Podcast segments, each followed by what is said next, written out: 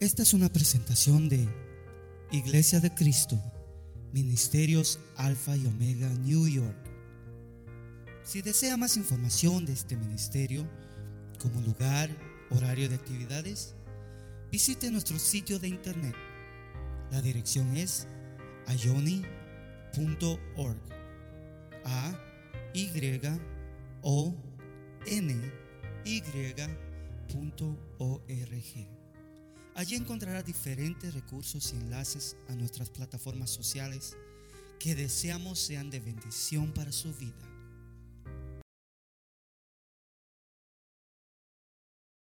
Quiero que usted busque conmigo, por favor, en Efesios 5. Y vamos a leer nuevamente. Cuando digo nuevamente es porque el viernes pasado lo leímos y hoy quiero leerlo una vez más y continuar con la Meditación de lo que este pasaje dice, Efesios 5, vamos a leer juntos del 25 al 29. Cuando usted lo tenga, dice amén para que todos juntos leamos. Efesios 5, 25 al 29. A ver, lea conmigo.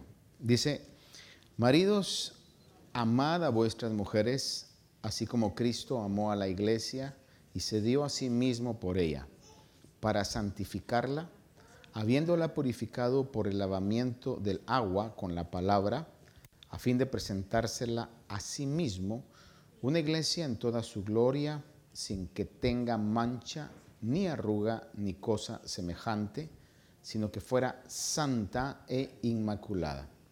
Así también deben amar los maridos a sus mujeres como a sus propios cuerpos. El que ama a su mujer a sí mismo se ama porque nadie aborreció jamás su propio cuerpo, sino que lo sustenta y lo cuida, así como también Cristo a la iglesia. Amén. Padre, en esta hora te pido, Dios mío, que tu palabra pueda encontrar un lugar especial en nuestras vidas, en nuestras mentes y en nuestros corazones, Señor. Habla a aquellos que hoy estamos aquí, aquellos que por razones eh, no pudieron estar, pero ven esta transmisión. Que de igual manera tu palabra pueda llegar y edificar nuestras vidas, Señor. En el nombre de Jesús te lo pido. Amén. Amén. Tome su asiento, por favor, queridos hermanos.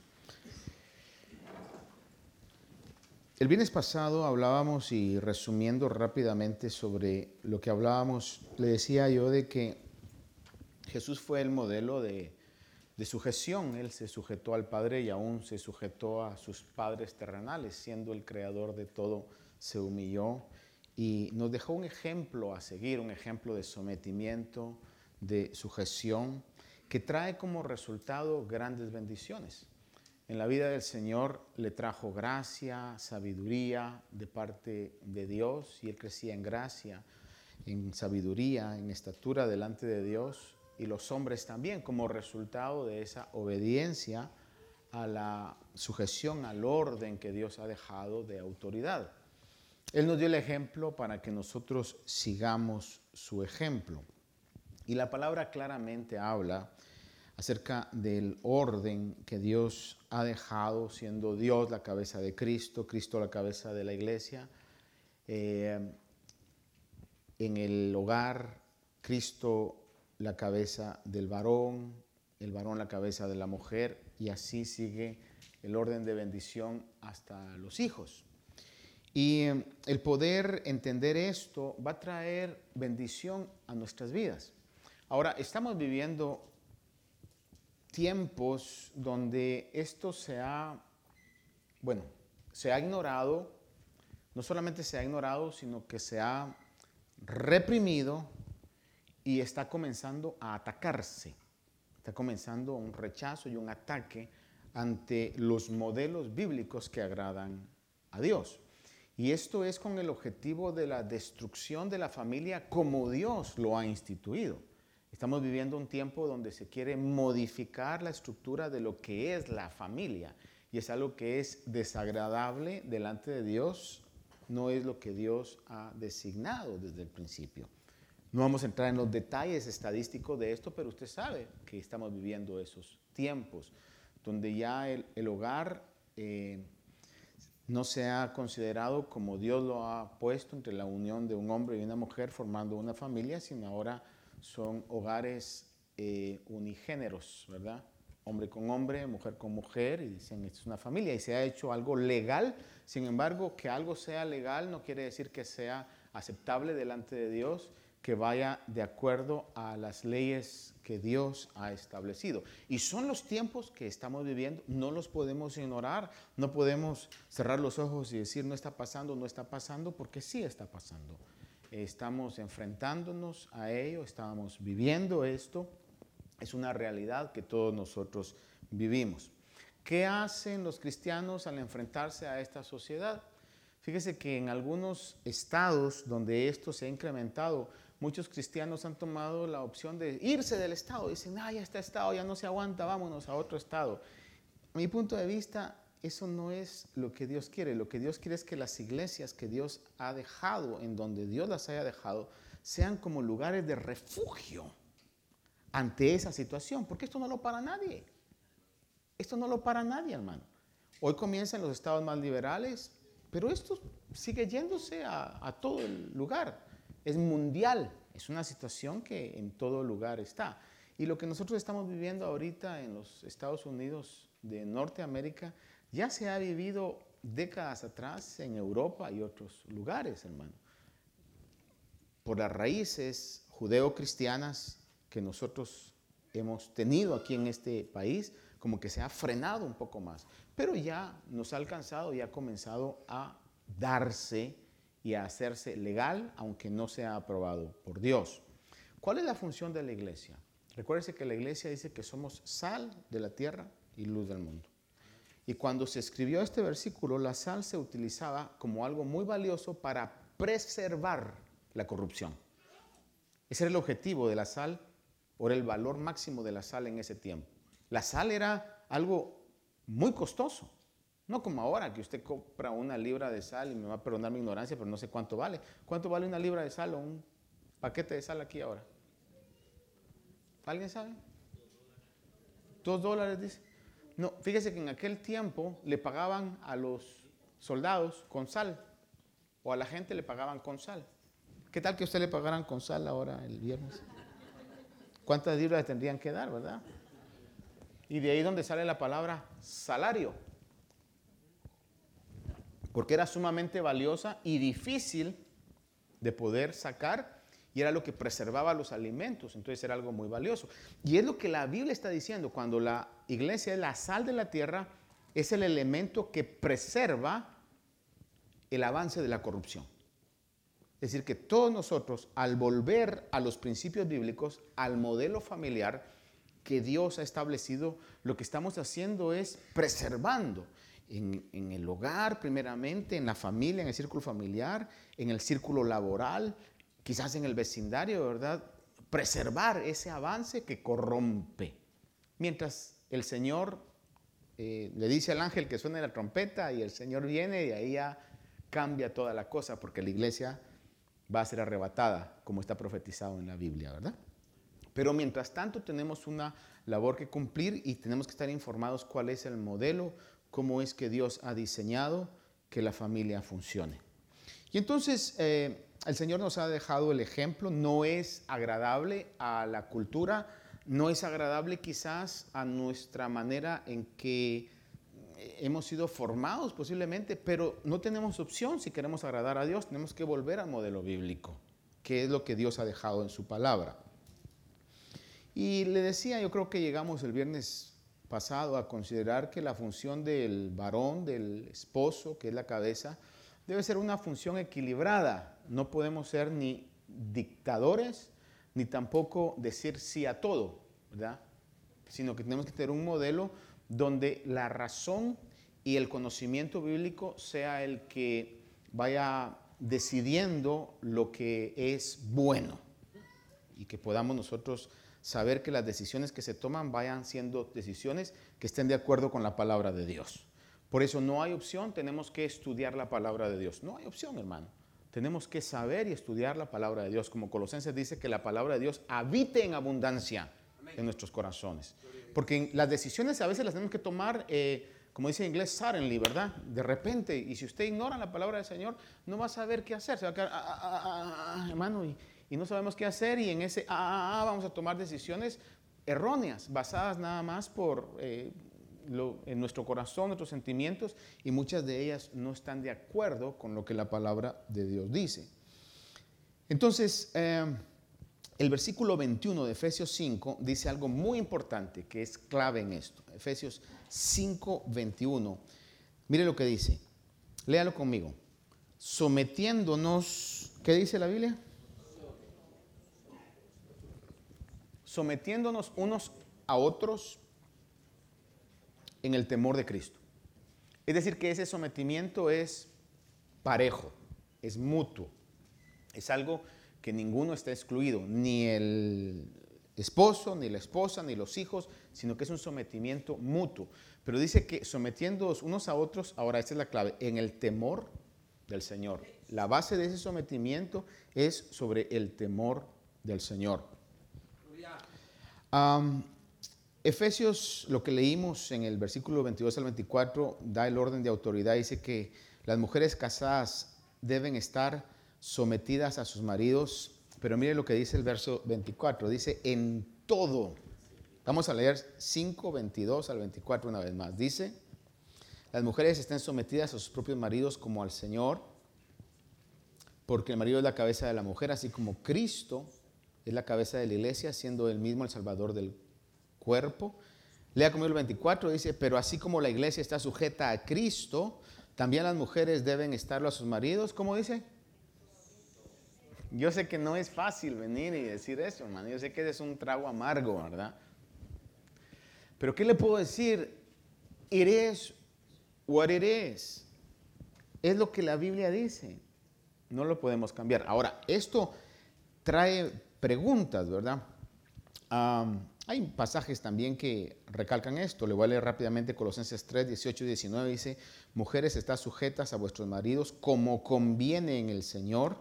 Pero añade, dice, maridos, amad a vuestras mujeres y no seáis ásperos con ellas. Y hablábamos sobre esto el viernes anterior y hablábamos también lo que primera de Pedro 3.7 dice, cuando dice, vosotros maridos igualmente convivid de manera comprensiva, es decir, tiene que haber una comprensión a que los gustos son distintos, eh, la estructura emocional interna es distinta, los hombres son distintos a las mujeres. Y mire cómo estamos de, digo, cómo estamos, ¿verdad? Pero cómo están de cruzada la sociedad, que ahora con esa onda transgénerica, ahora hay un tremendo debate, ¿verdad? Entre las mujeres atletas que tienen que competir contra hombres, porque siguen siendo hombres, que son, eh, se quieren meter también a competir con con mujeres, ¿verdad? Y eso para mí hasta cierto punto, y sé que me puedo meter en problemas con esto, pues es un acto de cobardía. Si son hombres, pues que compitan con hombres también, pues. O que creen una sola categoría, si tanto es el rollo, ¿no? ¿verdad? De transgéneros y compitan con transgéneros. Pero las mujeres están con mucha razón quejando, diciendo, nosotros nos esforzamos para que venga un hombre que tiene una complexión muscular, eh, ósea, de huesos, mucho más grande, y, nosotros entrenamos para llegar a alcanzar un escalón de, honra, y estos, porque tienen la mayor ventaja, nos lo quitan rápidamente. Y es una controversia que se está dando políticamente, con mucha razón y lógica hacia las mujeres atletas. Es una realidad que vivimos. Y en este caso, entonces, podemos ver que la palabra nos dice a los hombres que tenemos que vivir de una manera comprensiva. Esa palabra comprensiva es comprender. Así que si usted viene y le dice a su mujer, no te comprendo, la culpa no es de ella, la culpa es suya, porque usted es el que tiene que comprenderla. ¿Sí me explico? Como diciendo, no te comprendo, súbete a mi nivel. No, no, no. O no tanto súbete, sino métete a mi nivel, porque estaría diciendo como que yo estoy arriba, ¿verdad? No, o sea, tenemos que meternos también a la esfera, al nivel de pensamiento de la mujer y saber qué cosas para la mujer son esenciales, importantes, para los hombres quizá no lo sean. Eso es comprender, comprender aún cómo hablar, cómo tratar a la mujer. No, pero es que mi papá nunca trató así a mi mamá, pero usted no es su papá. A su papá le va a pedir cuentas el Señor del hogar que su papá tenía. Usted le va a pedir del que usted tiene. Y si usted quiere basar sobre la palabra del Señor, nos conviene tener la instrucción clara de lo que la palabra del Señor dice. Saber cómo debemos de tratar.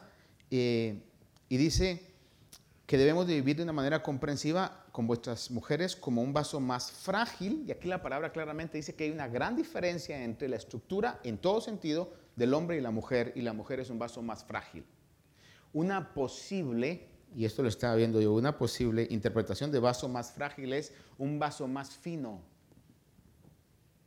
Mire qué pedra la que nos echaron ahí a los hombres, ¿verdad? O sea que la mujer es un vaso de cristal, usted y yo, hombres, somos vasos de plástico. Aguantan con todo, lo tira y rebota. Cuando dice vaso más frágil, está hablando de un vaso más fino, en este caso también.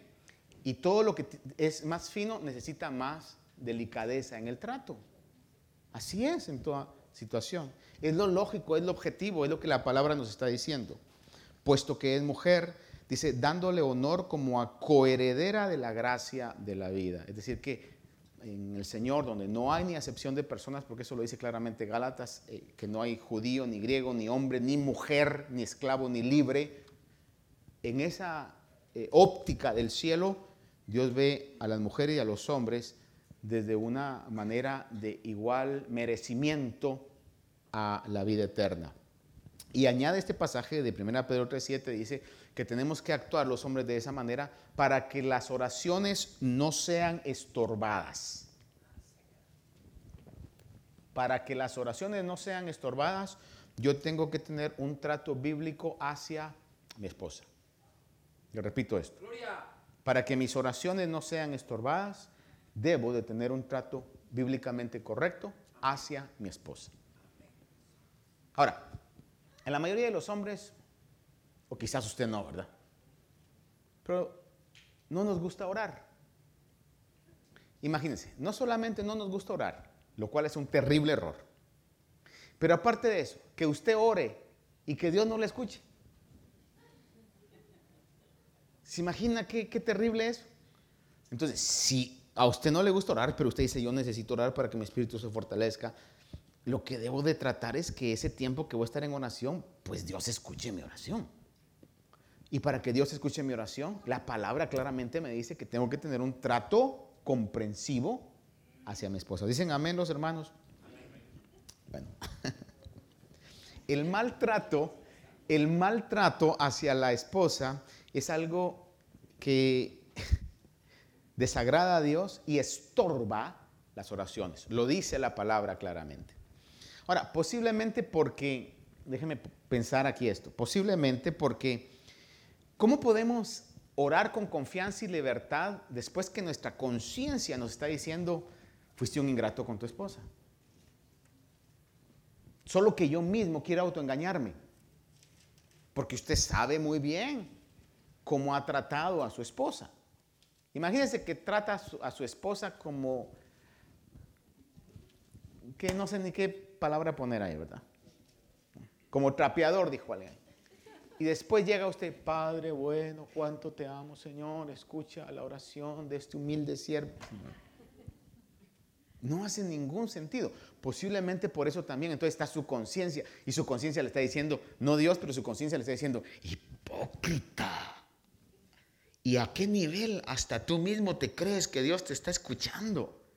Y ahí está unos 10 minutos, Señor, porque hay estorbos. Y no son estorbos, soy yo tu conciencia hipócrita. Puede ser por eso, ¿verdad? Que un genuino cristiano que esté queriendo agradar a Dios, la conciencia nos va a estar martillando, el Espíritu Santo pues nos está redarguyendo. Otra posible razón es porque ah, ese maltrato, pues de una u otra manera afecta en el mundo espiritual.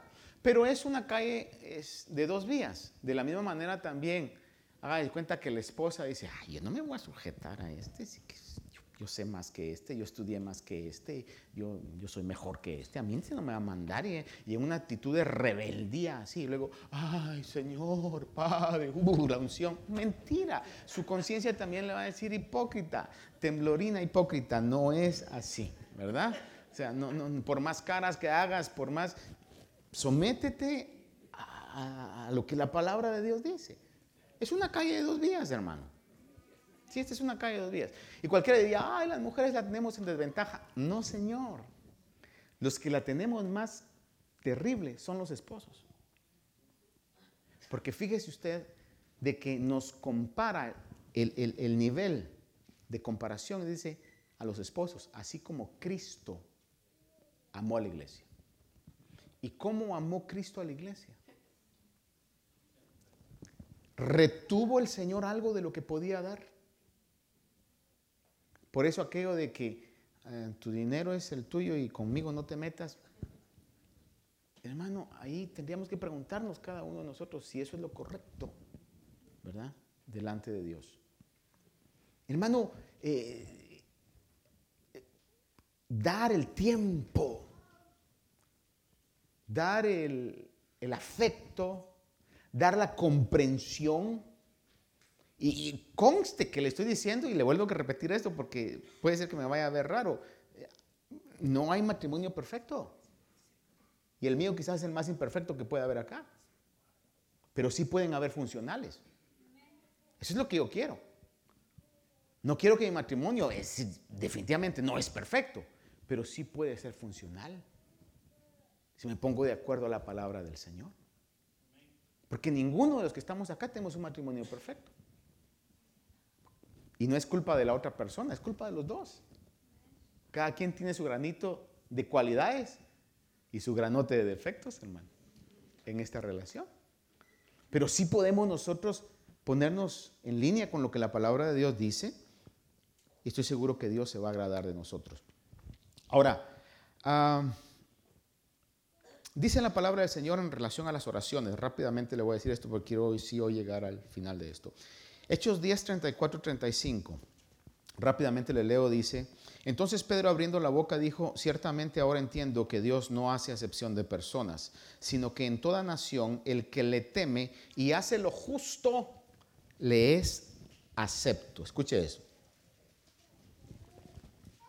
Dios ha dejado en su palabra que el que le teme y hace lo justo le es acepto. No importa cuántos años de cristianismo tengamos, no importa que también yo pueda leer la Biblia, saber la Biblia, memorizar la Biblia, si no camino en temor del Señor y justicia, dice la Biblia que no somos aceptos delante de Dios. Eso está claramente en la palabra. Juan 9:31 dice, sabemos que Dios no oye a los pecadores, pero si alguno teme a Dios y hace su voluntad, a este Él lo oye. Está recalcando lo que leímos en, Hechos. Dice que si alguno teme a Dios y hace su voluntad, a este Dios oye. Entonces no tengo opción, hermanos, varones, eh, más que hacer lo que la palabra de Dios me dice. Y en el trato familiar debo de tratar con comprensión, como vaso más frágil, como coheredera de la gracia a mi esposa, para que mis oraciones no sean estorbadas. Porque eso es lo justo delante de Dios. Primera de Juan 5, 14 y 15 dice, y esta es la confianza que tenemos delante de Él, que si pedimos cualquier cosa conforme a su voluntad, Él nos oye. Y si sabemos que Él nos oye en cualquier cosa que pidamos, sabemos que tenemos las peticiones que hemos hecho recalca algo que hemos dicho anteriormente, o al menos yo lo he dicho anteriormente, Dios no oye todas las oraciones que se hacen, pero sí responde todas las que Él escucha. Lo importante es que escuche nuestras oraciones. Y para que escuche nuestras oraciones tenemos que obrar en justicia y en el temor del Señor. Ahora, en base a esto puede surgir la pregunta en el género femenino. Y la pregunta podría ser, de que aquellos que tienen maridos no creyentes o por el otro lado esposas no creyentes, estamos obligados a someternos en todo. Esta puede ser una buena pregunta. Mi esposo, lo voy a poner desde el punto de vista de la esposa. Mi esposo no es creyente. La Biblia me manda a que me someta en todo al no creyente. Asumiendo que se unieron o se casaron no siendo creyentes los dos en el mundo. De repente el Señor alcanzó a la esposa y ahora es una relación espiritualmente híbrida, pues, un creyente y otro no creyente. Porque si ya siendo creyentes, la esposa se consiguió un impío, eso ya es otro rollo. Ahí lleve su cruz, sufra su cruz y aguántese. Porque usted sabía muy bien que no lo debería de haber hecho. Pero está bajo esa idea. No, pero yo lo voy a convertir. Si no lo puedo convertir la vida, no lo va a poder convertir usted, hombre. Entendamos eso. Pero hagamos de cuenta que se conocieron, de repente el Señor alcanzó a la esposa y entonces está obligada a someterse en todo. Esa es la pregunta. Mi obligación es poder decirle lo que en una interpretación lo más fiel que yo pueda, de acuerdo a lo que la palabra claramente dice, pueda darle el punto de vista bíblico. Y la respuesta la vamos a encontrar en la palabra de Dios. Yo le voy a decir, está, está en la obligación o en el deber de someterse en todo, sí, siempre y cuando las cosas que le pida o le demande no vayan en contra de los fundamentos de la fe cristiana. Sí, siempre y cuando lo que le pida no vaya en contra de lo que Dios le demanda a usted primeramente. ¿Por qué razón? Porque la palabra del Señor nos habla, y aquí le voy a leer algunos versículos. Primera de Corintios 7, del 12 al 16, mire lo que dice en relación a lo que es esta unión matrimonial. Primera de Corintios 7, del 12 al 16. ¿Cuántos dicen amén esta noche? Le pregunto solo para ver si todavía estamos despiertos, ¿verdad? Yo sé que el viernes es difícil, pero usted hoy está aquí. Dice, pero a los demás, está hablando el apóstol Pablo, dice, pero a los demás digo yo, no el Señor, que si un hermano tiene una mujer que no es creyente y ella consiente en vivir con él, obviamente sabiendo y aceptando que la mujer es creyente, en otras palabras, el no creyente sabe que la mujer es creyente y dice, ¿sabes qué? No me importa que seas cristiano y yo no sea. Pero continuemos. O oh, al revés está, ¿verdad? Sí, que la mujer perdón, que la mujer, eh, pues sí, dice acá, si un hermano tiene una mujer que no es creyente, entonces el, marido le dice a la esposa, ¿verdad? Mira, yo soy creyente, tú no eres creyente. Pero la esposa le dice, ¿sabes qué? No hay ningún problema. Tú practicas tu fe. Yo no comparto eso, pero tú practicas tu fe. No tengo ningún problema. Sabiendo eso, el apóstol dice, no la abandone. En otras palabras, y esa palabra abandone es, no se separe, no la deje, no se divorcie. Dice, y la mujer, ahora viene al revés, y la mujer cuyo marido no es creyente, una vez más, sabiendo y aceptando que él es, eh, en este caso, eh, no es creyente, ella sí es, pero él no, dice, y él consiente vivir con ella, no abandone a su marido. Porque el marido que no es creyente es santificado por medio de su mujer. Ahora, esta frase, muy importante que la entendamos, porque la palabra no puede contradecirse a sí misma. Esto no está diciendo que uno de los cónyuges va a darle salvación o va a salvar al otro. No está diciendo eso. Lo que está diciendo la palabra santificado, la palabra santificación es apartar. En otras palabras, cuando hay uno de los cónyuges en el hogar que es creyente, en ese lugar llegó la luz. Y cuando la luz llega en el mundo espiritual, se reconoce, ah, en ese lugar hay luz. Entonces hay como una atmósfera de trato especial o de protección por esa persona creyente que está ahí no está hablando de salvación. No crea que, ah, yo soy creyente, entonces por consiguiente o por consecuencia mi esposo es salvo y mis hijos son salvos. No, es más, los dos padres pueden ser creyentes Y, los hijos tienen en algún momento que tener una decisión de hacer a Jesús su Señor para ser salvos. En otras palabras, la salvación no se hereda. La salvación no se hereda. Todos tenemos en algún momento que llegar a ese punto de que si queremos seguir al Señor y aceptar al Señor o rechazar al Señor. Y la palabra es muy clara. Aquel que rechaza está destinado a la condenación eterna. Aquel que lo recibe, recibe por la gracia de Dios la vida eterna. Entonces, no está hablando aquí de salvación, sino de, un, de una santificación para bendiciones temporales. Cuando digo temporales es eh, privilegios o bendiciones para esta vida solamente. Y una de esas bendiciones es que la mujer cristiana va a tener un trato distinto a su esposo, a sus hijos, como la tuviera una que no es cristiana. O a lo menos eso se espera, ¿verdad? Va a haber también una bendición a ese hogar, porque por ejemplo el Señor dice y promete, no he visto justo desamparado, ni simiente que mendigue pan. Entonces sus hijos no van a mendigar pan por la bendición de que usted es creyente. El marido quizá va a tener provisión, quizá no tanto por su propia habilidad, sino por el pacto que Dios ha hecho con esa persona que es cristiana. De una manera entonces esas bendiciones temporales se van a manifestar en ese hogar. Pero vamos a pensar algo. Vamos a pensar que esta mujer o viceversa este marido le dio testimonio y nunca quiso la mujer o nunca quiso el marido, hermano. Se salvaron los hijos, gloria a Dios, pero el marido o la mujer nunca quisieron.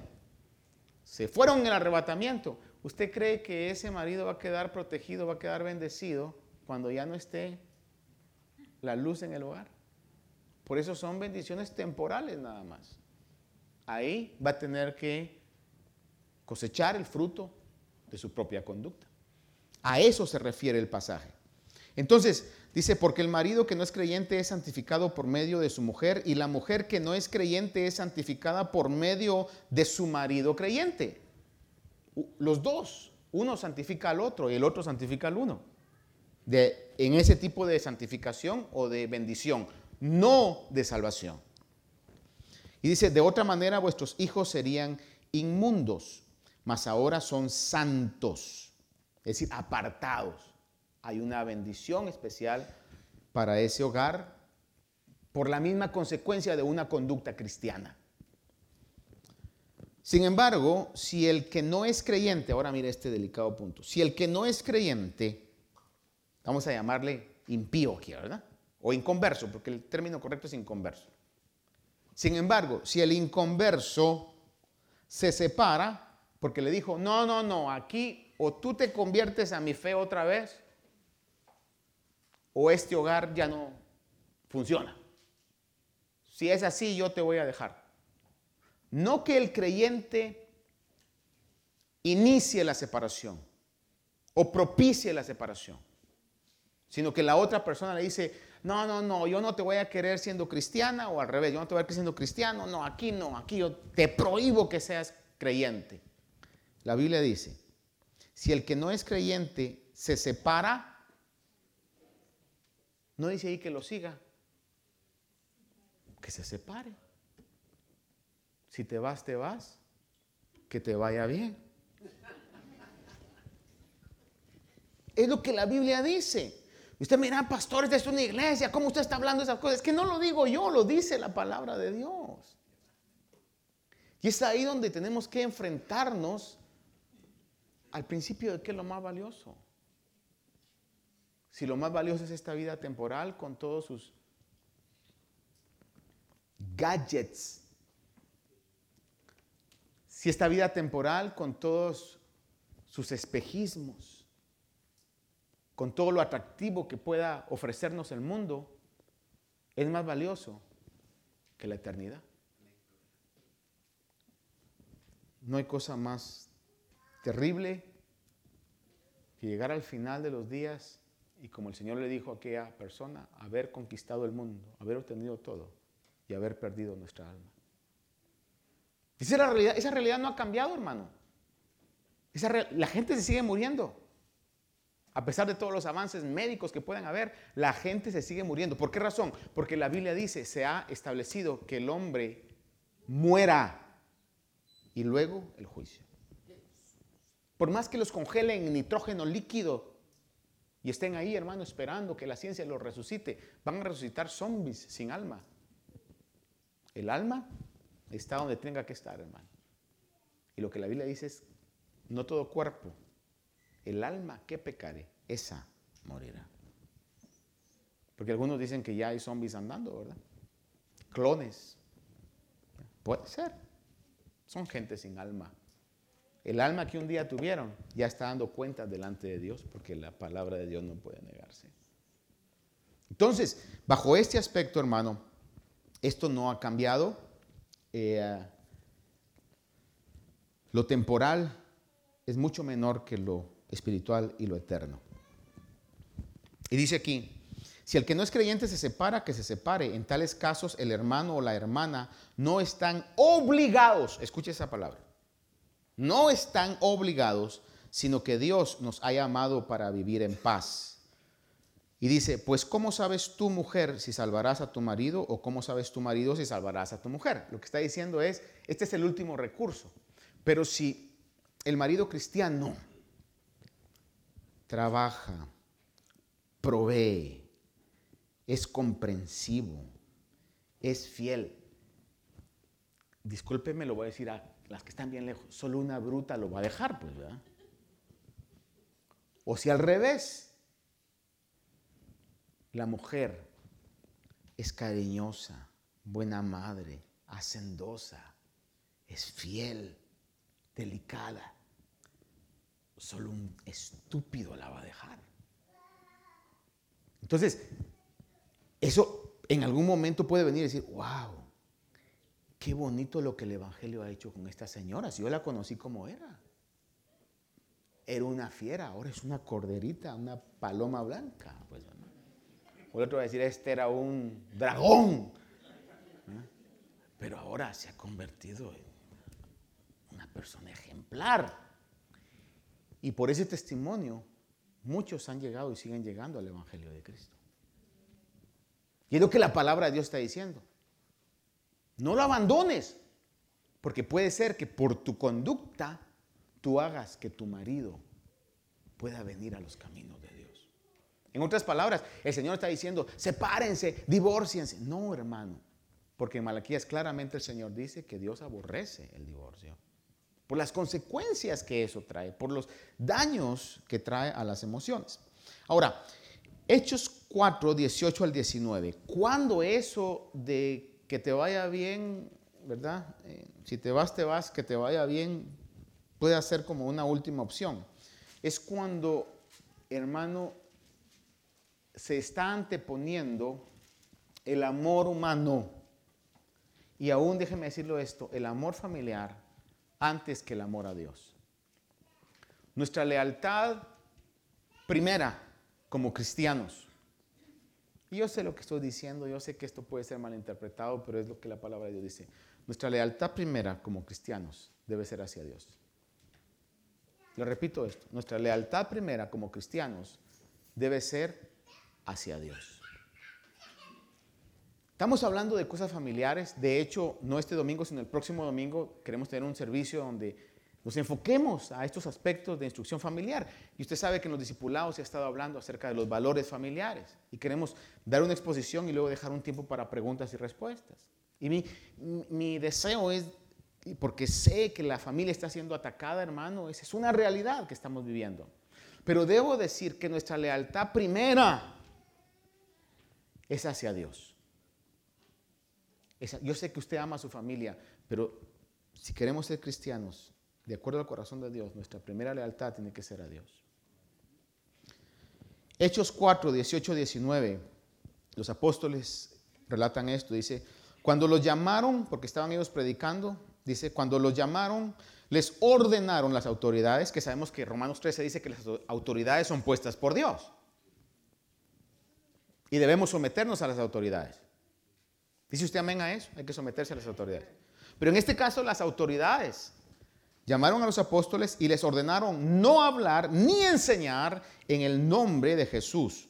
Mas respondiendo Pedro y Juan les dijeron, vosotros mismos juzgad si es justo delante de Dios obedecer a vosotros antes que a Dios. ¿Se recuerda lo que leímos? Que dice que al que teme a Dios y hace lo justo, Dios lo oye. Aquí entonces ellos están diciendo, juzguen ustedes o juzgad vosotros si es justo delante de Dios obedecer a los hombres antes que a Dios. Y en el versículo 5, 29 de Hechos, Hechos 5, 29 dice, mas respondiendo Pedro y los apóstoles dijeron, debemos obedecer a Dios antes que a los hombres. Entonces, este es un principio bíblico incambiable. Esto lo recalcan varios versículos. Mateo 22, 37, voy a leer rápidamente. Dice, y él le dijo, amarás al Señor tu Dios con todo tu corazón, con toda tu alma y con toda tu mente. Amarás al Señor tu Dios con todo tu corazón, con toda tu alma y con toda tu mente. En Deuteronomio, que es donde se origina este pasaje, añade con todas tus fuerzas. Lucas 14, 26 y 27. Dice amén usted. Todavía estamos aquí. Lucas 14, 26 y 27 dice, lea conmigo por favor. ¿Qué dice este pasaje? Lucas 14, 26 y 27. Si lo tiene, dice amén, por favor. Ok, a la cuenta de tres leamos. Uno, dos, tres. Si alguno viene a mí y no aborrece a su padre y madre, a su mujer e hijos, a sus hermanos y hermanas, y aún hasta su propia vida, no puede ser mi discípulo. El que no carga su cruz y viene en pos de mí, no puede ser mi discípulo. Este pasaje, miren, solo este pasaje merece toda una serie de sermones, pero lo que en resumen está diciendo aquí la palabra del Señor es que cuando habla la palabra dice el que aborrece el original donde fue escrito, que es el griego, dice en comparación a. En otras palabras, si usted ama más a su esposo en comparación con el amor que le tiene a Dios. Si usted ama más a su esposa en comparación con el amor que le tiene a Dios. Y aquí va algo duro. Si usted ama más a sus hijos en comparación al amor que le tiene a Dios. Si hijos aman más a sus padres en comparación al amor que le tiene a Dios. No digo a sus hermanos porque ahí es fácil, ¿verdad? Pero es lo que la palabra de Dios está diciendo. El que no aborrece en comparación al amor que le tiene a Dios. Por ejemplo, haga de cuenta que usted es an ice cream lover person. Una persona que le encantan los helados, o en italiano, ¿verdad? Gelato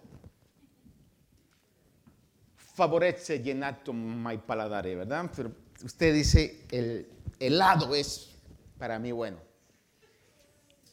Y le ponen dos. Usted tiene un dulce, un caramelo. Y entonces le dice alguien, si me das el dulce, el caramelo, el candy, te doy el helado. ¿Qué te va a decir? Yo usé una palabra incorrecta aquí, va para el caramelo, va.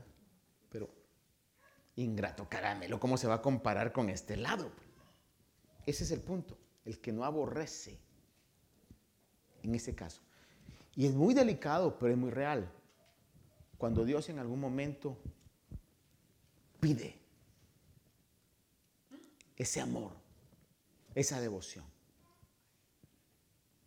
Es ahí donde nosotros tenemos que demostrarle al Señor nuestro amor.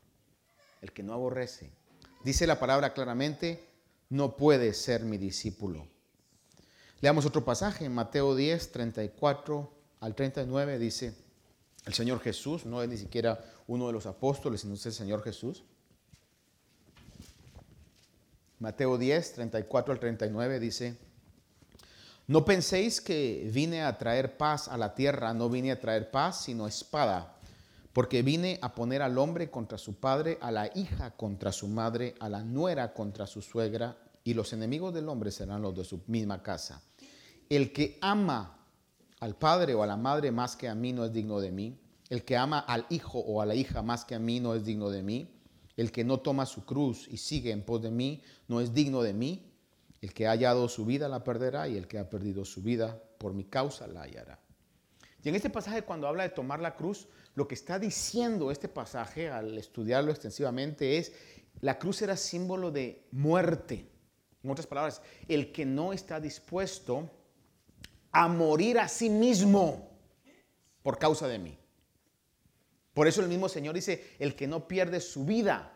Porque muchas veces yo podría ser una persona que, ah, sí, no amo ni a mi padre, ni a mi esposa, ni a mis hijos. Ah, pero a mí me idolatro. Eso me descalifica. Ese egocentrismo, esa vanidad, está tomando el lugar que solo Dios tiene que tener. Yo tengo que estar dispuesto a morir a mí mismo. Y ese es un reto que todos nosotros tenemos que tener. Usted tiene sus retos, yo tengo los míos. Que el Señor diariamente, el Espíritu dice, muere a eso. Muere a esa costumbre, muere a esos anhelos. Muere a esas cosas.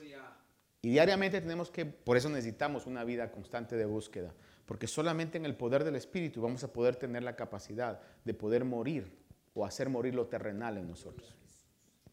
No es por mentalidad, puedo, puedo, puedo. Mm, no, hermano, es a través del Espíritu Santo de Dios. Cuando usted llega delante de Dios, le dice, Señor, yo no puedo, ayúdame, Señor. Dios va a poner la fuerza que cada uno de nosotros necesitamos para enfrentarnos a esas situaciones y en el momento determinado poder vencerlas. ¿Por qué dice eso, pastor? Sí o no dijo el Señor en la oración modelo, líbranos de la tentación. Eso el Señor lo dijo. Entonces necesitamos todos los días poder tener esa conciencia. Señor, que no haga mi voluntad, sino pueda morir a mis deseos, a mi yo.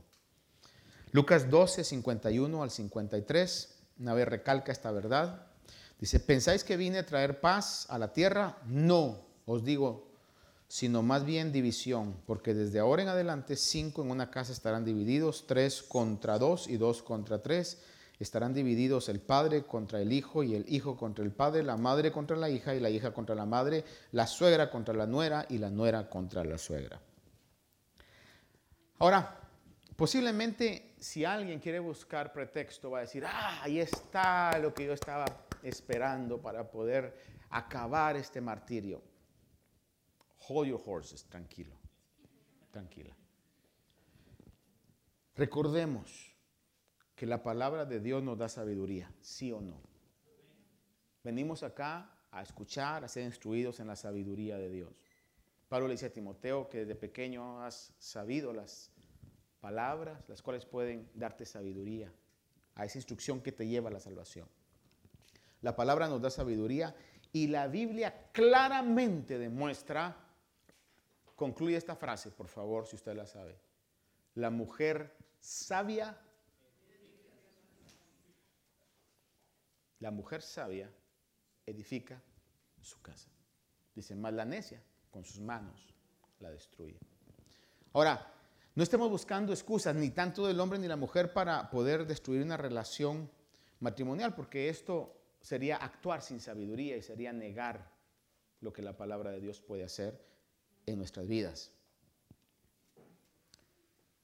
Proverbios dice claramente eso, y si usted mira eh, rápidamente, vamos a leer capítulo 31 de Proverbios, donde habla sobre la mujer sabia, en este caso. Proverbios 31 del verso 10 en adelante. Mire lo que dice y con eso vamos a ir concluyendo. Dice el verso 10, mujer hacendosa, ¿quién la hallará? Su valor supera en mucho al de las joyas. En ella confía el corazón de su marido y no carecerá de ganancias. Ella le trae el bien y no el mal todos los días de su vida busca lana y lino y con agrado trabaja con sus manos. Es como las naves del mercader, trae su alimento de lejos, también se levanta cuando aún es de noche y da alimento a los de su casa y tarea a sus doncellas, evalúa un campo y lo compra con sus ganancias, planta una viña, ella se ciñe de fuerza y fortalece sus brazos. Nota que la ganancia es buena, no se apega o se apaga de noche su lámpara, extiende sus manos a la rueca y sus manos toman el uso, extiende su mano al pobre y alarga sus manos al necesitado, no tiene temor de la nieve por los de su casa, porque todos los de su casa los lleva con ropa escarlata, se hace mantos para sí, su ropa es del lino fino y púrpura, su marido es conocido en las puertas, cuando se sienta con los ancianos de la tierra, hace telas de lino y las vende y provee cinturones a los mercaderes. Fuerza y dignidad son su vestidura y sonríe al futuro. Abre su boca con sabiduría y hay enseñanza de bondad en su lengua. Ella vigila la marcha de su casa y no come el pan de la ociosidad. Sus hijos se levantan y la llaman bienaventurada. También su marido la alaba diciendo, muchas mujeres han obrado con nobleza, pero tú la superas a todas. Engañosa es la gracia y vana. Escuchen esto, todos, hombres y mujeres, porque ahora no, ya no solamente las mujeres son vanidosas, hermano. Engañosa es la gracia y vana la belleza, pero la mujer que teme al Señor, esa será alabada. Dadle el fruto de sus manos y que sus obras la alaben en las puertas. Por eso la palabra dice que el temor del Señor es el principio de la sabiduría. Por eso si yo quiero realmente ser un hombre sabio, si usted quiere ser una mujer sabia, hermanos, tenemos que dejar que la palabra de Dios, que es la esencia de la sabiduría, pueda ser lo principal en nuestras vidas y nuestra lealtad sea primeramente hacia el Señor. Y lo que el Señor nos instruye nos va a convenir a todos definitivamente. Amén. Sé que eh, hay mucho que hablar sobre esto y con el favor de Dios seguiremos en los próximos días hablando sobre esto. Esperamos que esta meditación haya bendecido su vida. Si desea más información de este ministerio, como lugar, horario de actividades, visite nuestro sitio de internet. La dirección es ayoni.org a y o n. Allí encontrará diferentes recursos y enlaces a nuestras plataformas sociales que deseamos sean de bendición para su vida. Bendiciones.